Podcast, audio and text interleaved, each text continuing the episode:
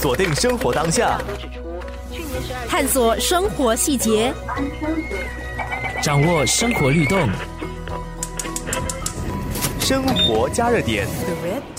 你好，我是德明。说到圣港基选区原议员辣玉莎在国会做虚假陈述一事，我们除了跟进事件的演进、听证会的调查、供证人的陈述、工人党的内部处理等，其实由事件衍生的后续发展、事件背后的缘由和隐忧等，也一样令人关注，甚至更重要。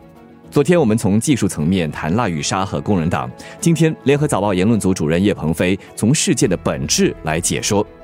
拉玉莎的行为相当符合一种新兴的政治现象，尤其在美国社会，这个现象的敌对者将这群人称作为“白左”，或者从比较中立的角度来形容，那就是所谓的觉醒文化或觉醒政治。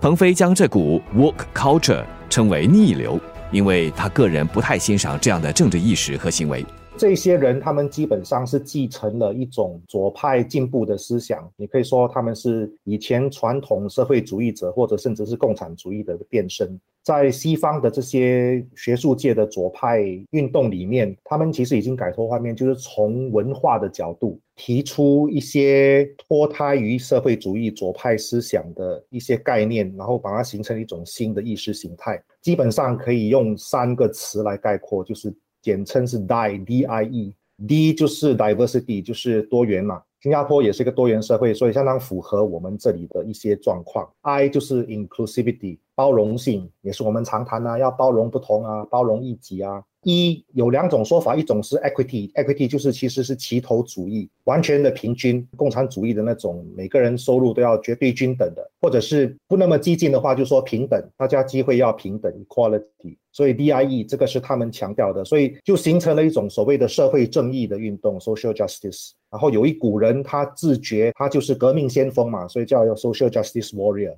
社会正义斗士。我觉得拉伊莎的行为就很像这些社会正义斗士。他为什么会说谎？他说谎的目的是什么？他说谎的目的其实是要凸显，就是所谓的女性性侵受害者的困境嘛，他们面对的种种被歧视、被社会这种不包容的对待。如果说他有良善的动机的话，这个是他的动机嘛。可是为什么要通过说谎这样的方式来实现呢？这个行为其实也是相当符合美国的这种社会正义斗士的作为，就是在这一股意识形态的背后，其实是另外一种心理不健康的心理状态，可以说是变态的心理状态，就是把受害者推到道德高度、道德神坛上面。因为我们要同情受害者，结果变成是受害者是被赋予了某种道德光环。只要你是受害者，大家都要小心翼翼，都要把你拱上来，都要百般的呵护。最近美国有一个 case 法律案件是很有趣的，